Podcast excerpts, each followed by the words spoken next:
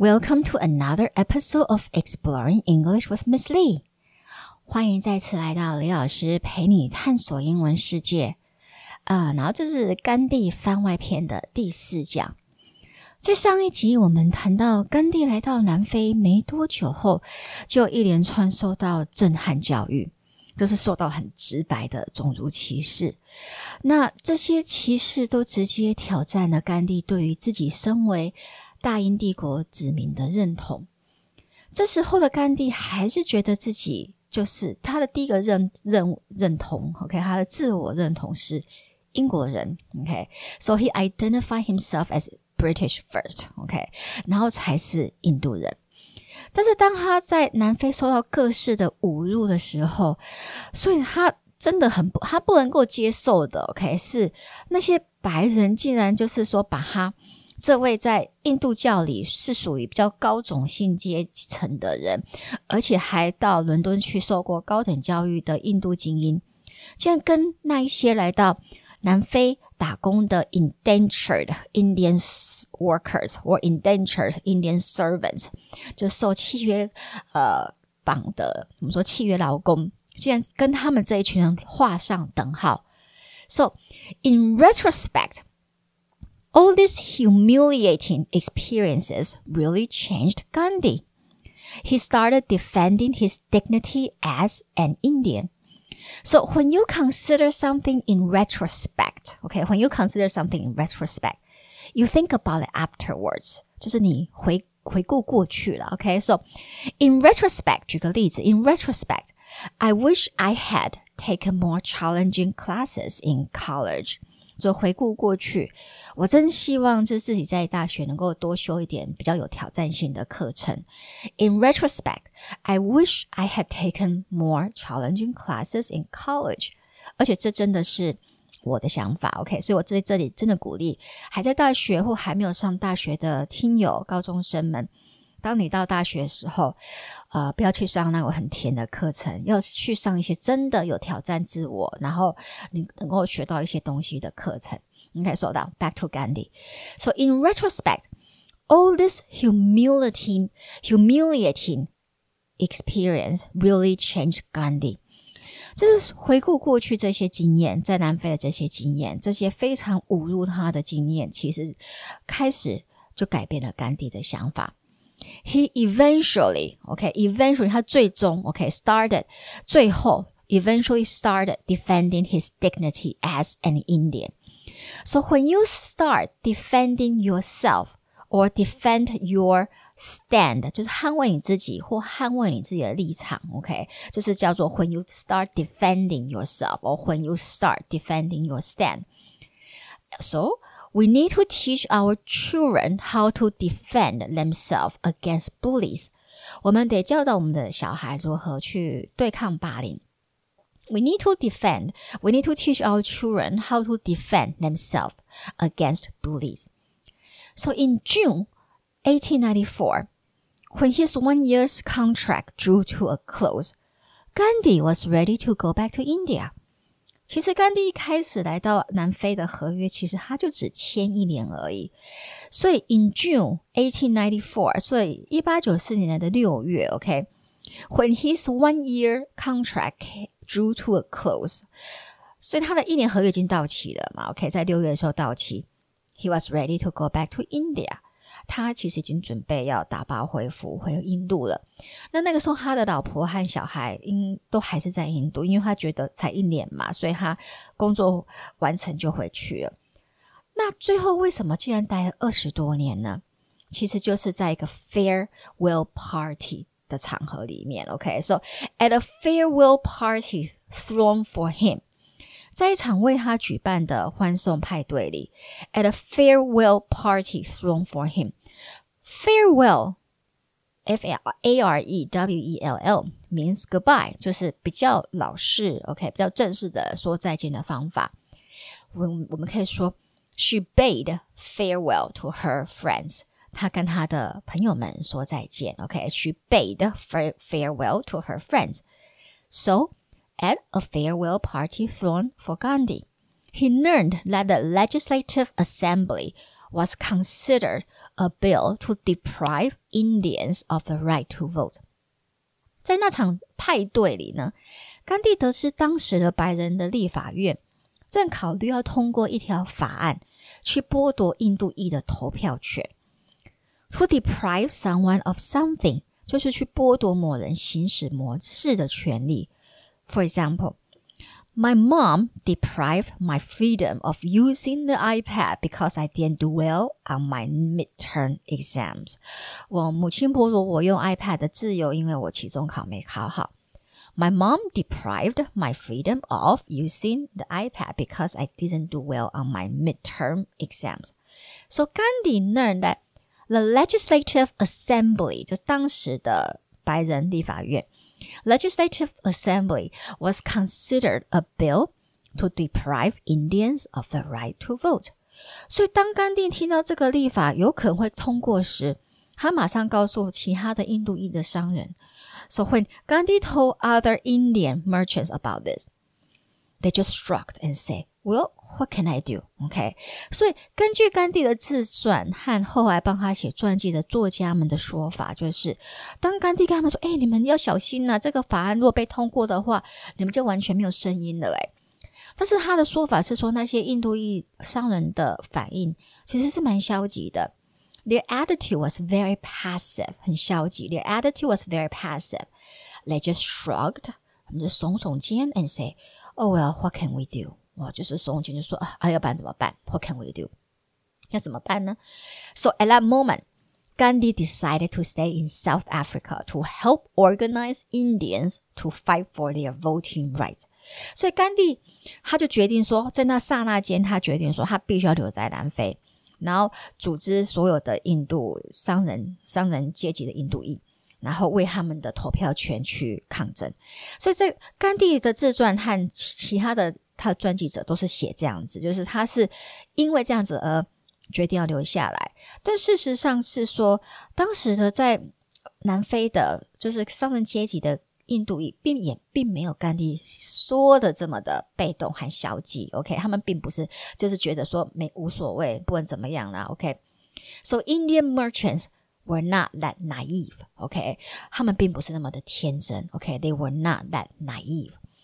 And they already knew about the bill，他们早就已经知道这个法案了。所以 bill b i l l 这个单字，它呃通常我的用法是代表纸钞。OK，Do you have a twenty dollar bill？你有一张二十元的纸钞吗？或者你也可以说，Do you have a one hundred dollar bill？你有一张一百元的纸钞吗？那 bill 另外一个很常用的方呃方法就是账单，它的定义是账单。 I I just paid my credit card bill. 我才刚刚付了我的信用卡账单。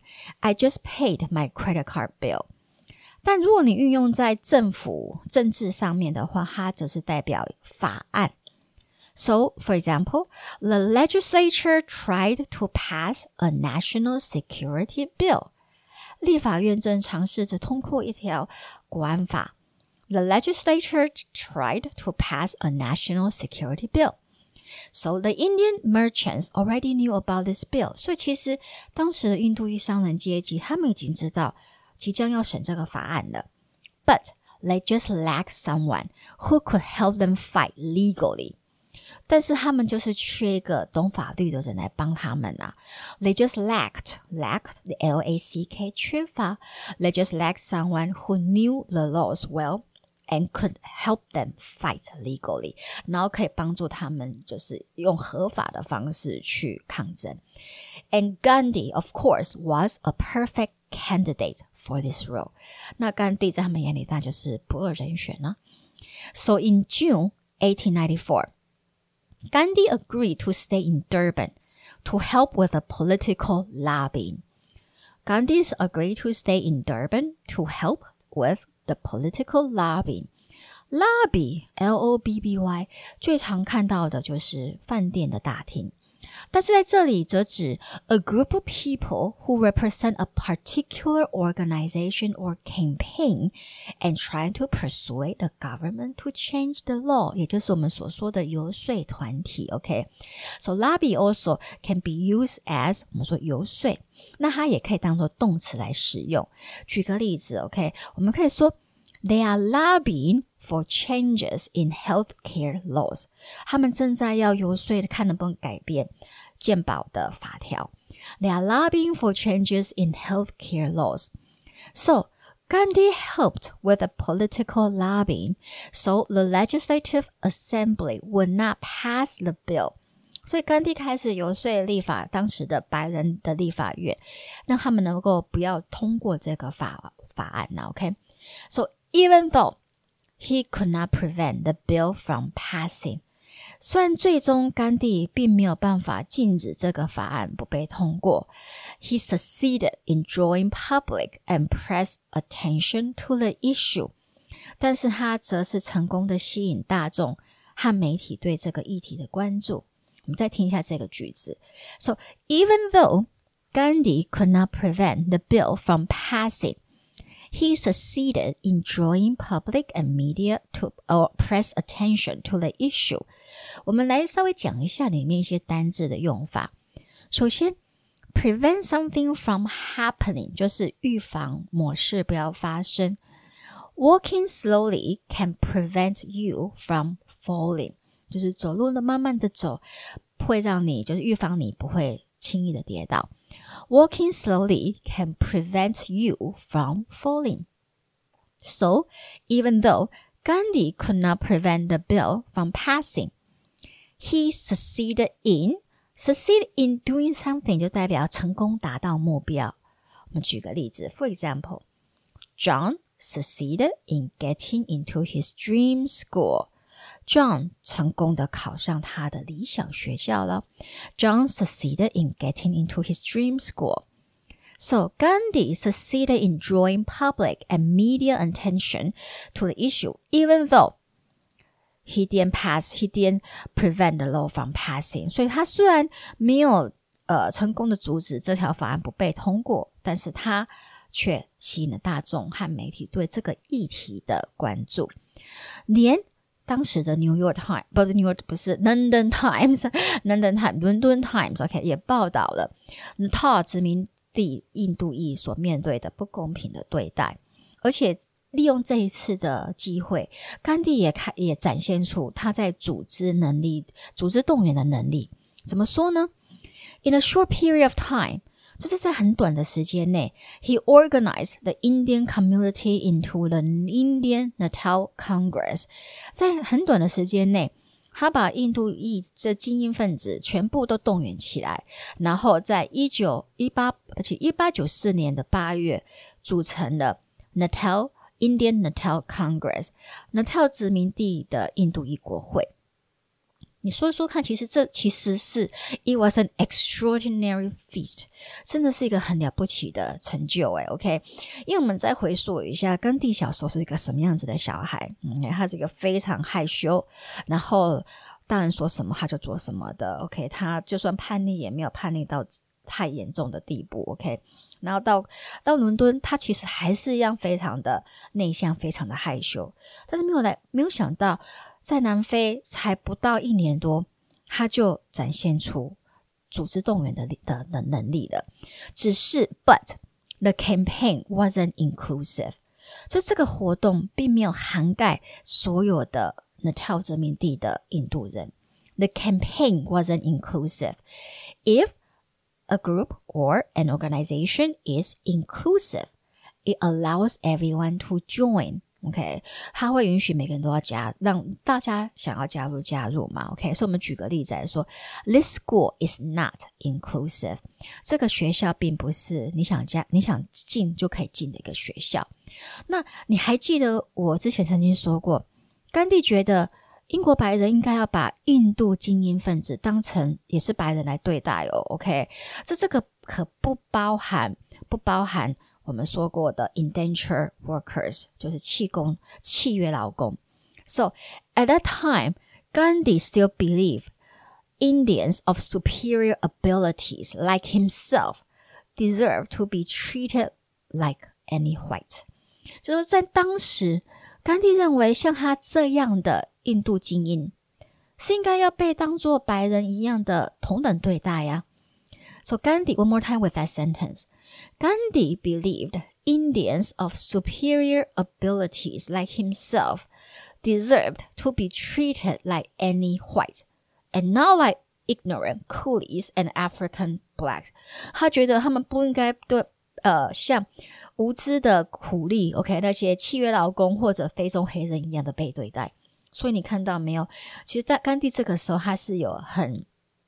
严重的种族和阶级歧视的。OK，所以他并不是我们想象的，就是一人人皆平等的那样的概念。OK，so he still view himself as a Briton。Britain 一个英国人 first and an Indian second，他还是觉得自己身为英国人这个身份是第一优先，第二才是印度人。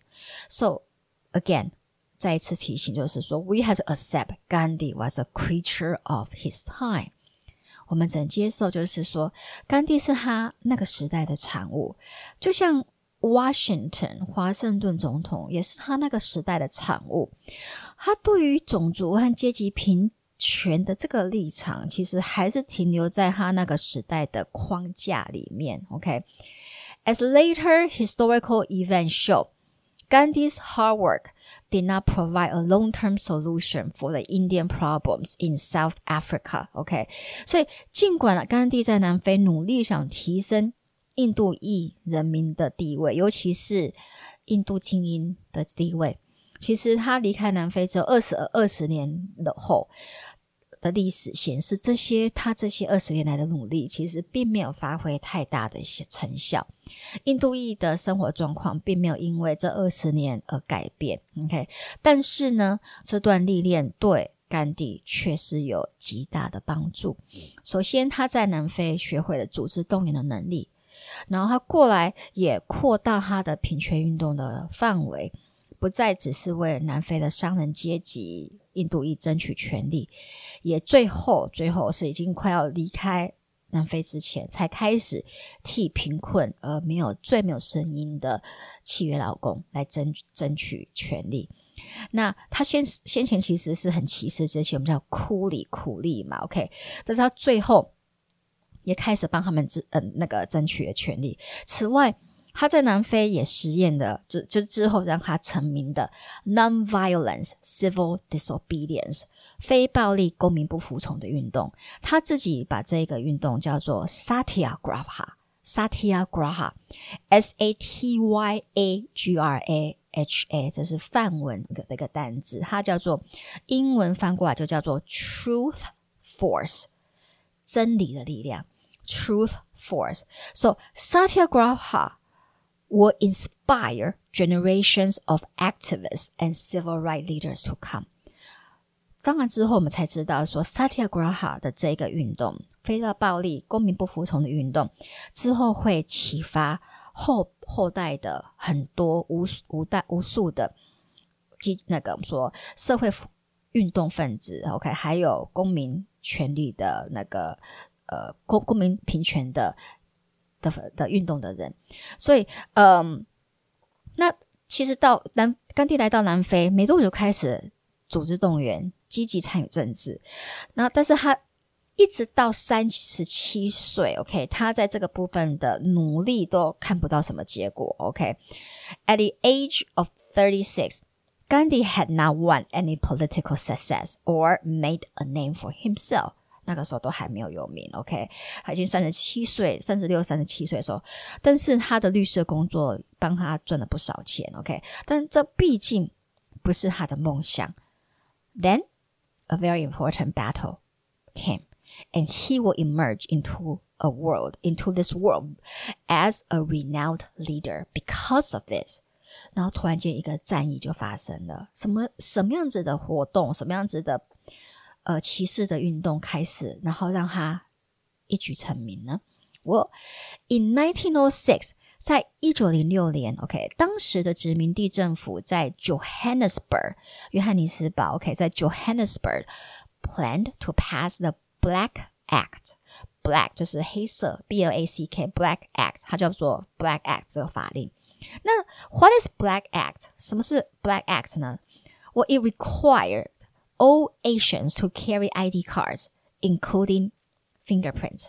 他如果这个法案过的话，所有的亚洲移民都得携带身份证，而且还要有指纹。Okay, so the act require all Asians to carry ID cards including fingerprints. And this was a deliberate insult on their rights and in in and also dignity. 这当然就是故意侮辱亚洲人，尤其是印度人。那时候来到南非最多就是印度人嘛，OK 的权利和尊严。So an insult is an offensive remark，就是侮辱的意思。OK，so、okay? this act was a deliberate insult on Asians' rights and dignity. 那当然，甘地 told his supporters that fingerprinting was only used in identifying criminals。甘地就说， 这是要记住，这是在恐攻事件发生之前，OK？所以那个时候会用到指纹，就是只用来就是我们抓罪犯嘛，所以罪犯罪的人才会被要求要压指纹。所以，当甘地的当律师的甘地就跟他的支持者说：“诶，指纹是用来辨认罪罪犯的，诶 o k 那这样子真的太歧视我们了。” So Gandhi told his supporters that fingerprinting was only used to identify criminals. To identify someone 就是去辨认一个人。For example，举个例子来说，The police have identified the suspect.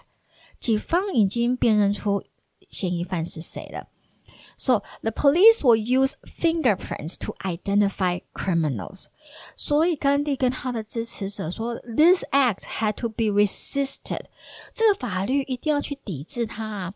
This act had to be resisted. So when you resist something or someone, you fight back. So when I try to cut my students' fingernails, he fought back.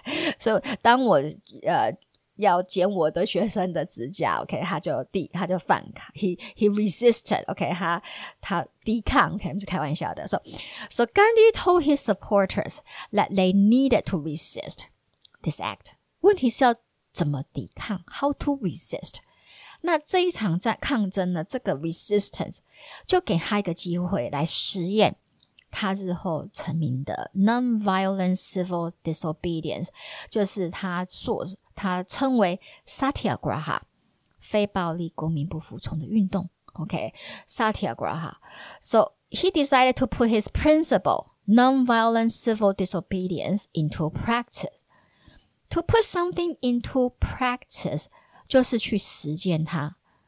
我们举个例子，For example。Mary tried to put Jesus' teachings into practice. Mary 试着把把 耶稣所教的一些所教的话语，把它实践在他的每天的生活里面。Mary tried to put Jesus' teachings into practice. 所以甘地就决定号召印度裔用他的非暴力革命的方法 （Satyagraha） 来抵制这法令。The question was how much was everyone willing to go？问题就是说，大家愿意牺牲到什么程度呢？How much was everyone willing to go? Were they willing to go, or like go to jail, or even die for this cause? 他们愿意为这个议题去坐牢，甚至牺牲生命吗？Gandhi believed that only nonviolence resistance could generate enough divine power to defeat the oppressors。 甘地他深信，OK，只有非暴力抗争才能产生足够的神圣的力量，OK，divine power to defeat 来打败 oppressors 来打败压迫者。So Gandhi believed only nonviolence resistance would generate enough divine power to defeat oppressors. So to generate power is to make power，就是但是去产生能量。 You can use water to generate power。你可以用水去产生电嘛？OK，so、okay? nonviolence resistance could generate enough divine power to defeat 打败 oppressors。oppressors 就是破坏迫害者的意思。 Oppressors are people who oppress others. Oppress 这是它的动词。The British oppressed the Indians when it colonized India. 英国压迫印度人，当他殖民印度的时候。所以甘地他并不知道他的商人阶级的印度朋友们到底愿不愿意，到他他们他们到底愿意为反对这个法令牺牲多少？OK，How、okay? far were they willing to take this? So those who chose this path of satyagraha must be disciplined。选择要用 satyagraha 来抗争的人，必须是非常的自律。OK，那 satyagraha 这个理念到底从哪里来的呢？记得在第一集吗？我提到甘地小时候受的 Jainism，就是耆那教僧侣的影响。And through the Jain monks, Gandhi was exposed to the ideas of ahimsa，就是透过他们，透过耆那教的僧侣。他开始接触了我们说 ahimsa 这个概念，ahimsa 就是 non-violence or non-injury to life，就是说对于所有的生物都尽量采取不伤害的态度。OK，那所以，嗯，然后来到来到南非之后，Gandhi was also inspired by the Russian author Leo Tolstoy。他之后又大量的阅读 Leo Tolstoy，就是俄罗斯作家写我们说呃《战争与和平》的作家，OK 的影响。那 Leo Leo Tolstoy 他本人是基督教徒嘛，so he argued that governments and individuals needed to give up violence if they believe themselves to be true Christians. Tolstoy 觉得说，政府和个体都必须要放弃 暴力，如果他们要以基督徒来自称的话。So Tolstoy argued, believed 或者 are believe 也可以 that governments and individuals needed to give up violence if they believe themselves to be true Christians。呃，然后当然甘地之后也，you know，he also read up on Henry David Thoreau，他当然也读了梭罗的作品，就是《湖滨散记》，所以当然也熟知他里面所说的 civil disobedience，公民不服从的概念。So Gandhi inspired his merchant friends to take a stand against the act. To take a stand against something，就是在某事采取反对的立场。He took a stand against nuclear power。 他在核能上采取的采取反对的立场，就反核能的意思。He took a stand against nuclear power. Gandhi told them that anyone who submitted to the act, to this black act, and allowed themselves to be fingerprinted and, you know, allow themselves to be fingerprinted would would have forsaken God。你看他讲那么严重，他告诉他的上人阶级的朋友们，就说任何 屈服于这条法令的人，而且还允许被采去采指纹的，就等于自己放弃、自己宣弃、自己宣誓说我已经放弃神了。OK，so，、okay? 呃、uh,，he told them, he told his 呃、uh, merchant friends that anyone who submitted to the act and allowed themselves to be fingerprinted would have forsaken God.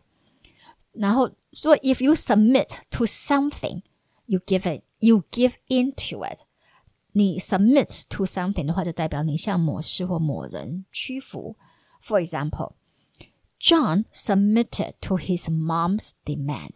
John 屈服在他妈妈的要求。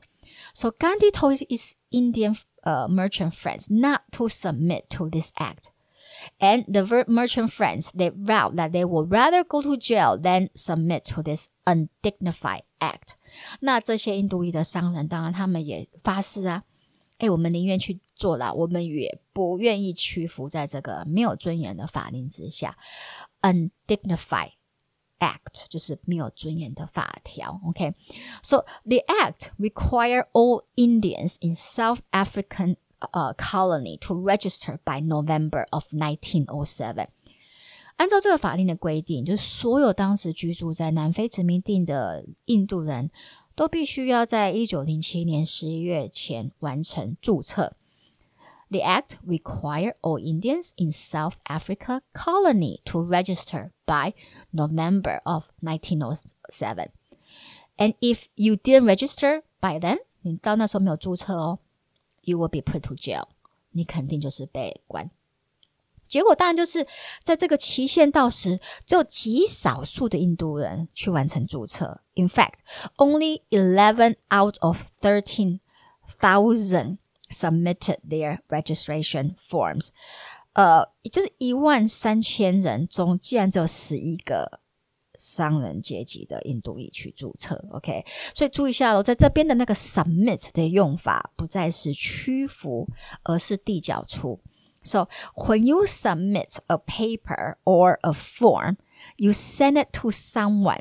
那当你递出呃一个一份报告啊，或者一个表格，就是你把它拿给别某人。For example, I just submitted my application form for this job. 我刚刚递出这个工作的申请表。So only eleven out of thirteen thousand Indians submitted their registration forms. 所以当局者要怎么处理呢？As expected, over 2,000 people, including Gandhi, were thrown into jail. As expected 就是如从预期，超过两千人，包括甘地自己本人和他的儿子，全部都被关。So over 2,000 people, including Gandhi, were thrown into jail. 这也是甘地想要看到的结果啊。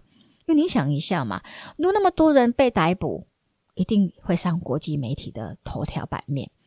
So this received a lot of press, and victory was in sight. 这得到很多的版面，然后当然 victory was in sight，就眼看快要成功了。But the harsh condition of the prison weakened the resolve of the merchant class. 但是 南非恶名昭彰的监狱生活，就是开始让这些已经就是原本习惯过得还不错的精英印度商人的决心开始，你知道吗？瓦解了。OK，so the harsh condition of South African prison weakened the resolve of the merchant class. Weak, W-A-K 这个单字有虚弱的意思，so we can say he has a weak body. Weaken 就是再加一个 en，则是代表动词，就使变弱。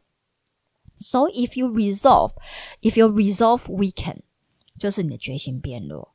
You become less determined，就不确定啦。So the resolve of the merchant elite weakened，这群精英分子的决心就变弱了。 and Gandhi learned that his supporters began losing their courage. gandhi learned that his supporters began losing their courage. So before the whole campaign collapsed, he and other leaders agreed to a secret meeting with a colonial secretary, General Smuts, to work on a compromise.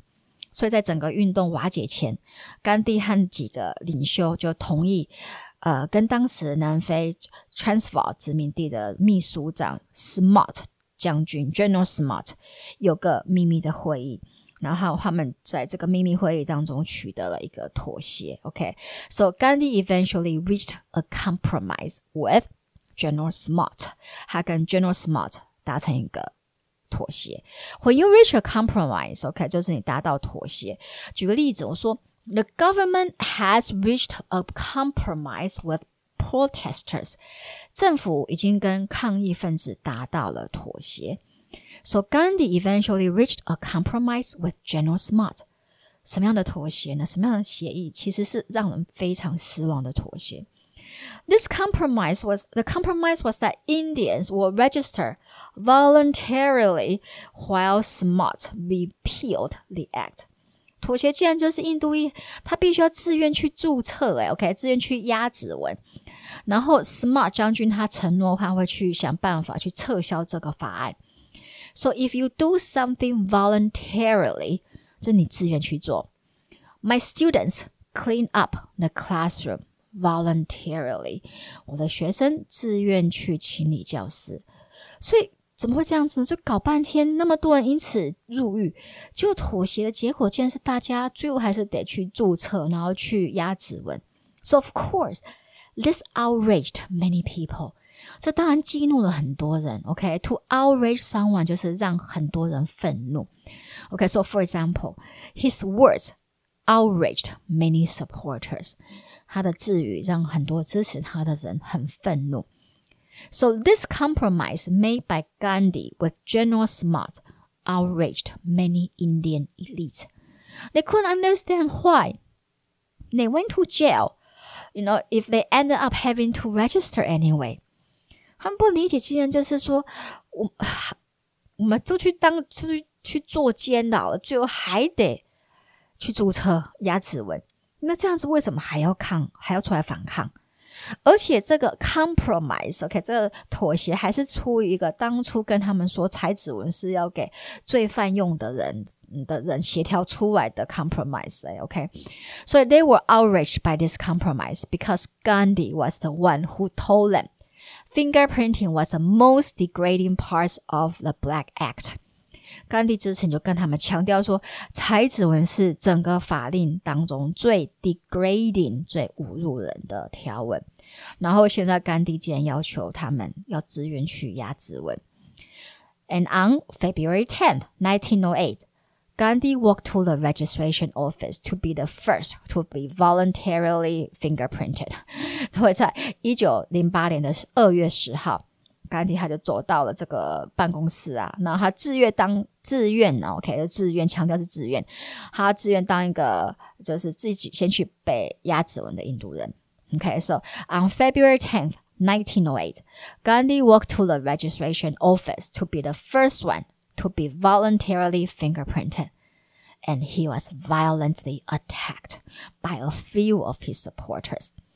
当他要走入办公室大楼时，他就被他几位支持者拳打脚踢。OK，这打得非常的严重。And a sympathetic white minister took the severely injured Gandhi in. To take someone in is to take care of this person，就是把他带回家里照顾了。OK，所以最后是一个同情甘地的白人牧师。OK，把严重受伤的甘地带回家疗养疗养。so a sympathetic white minister took the severely injured Gandhi in.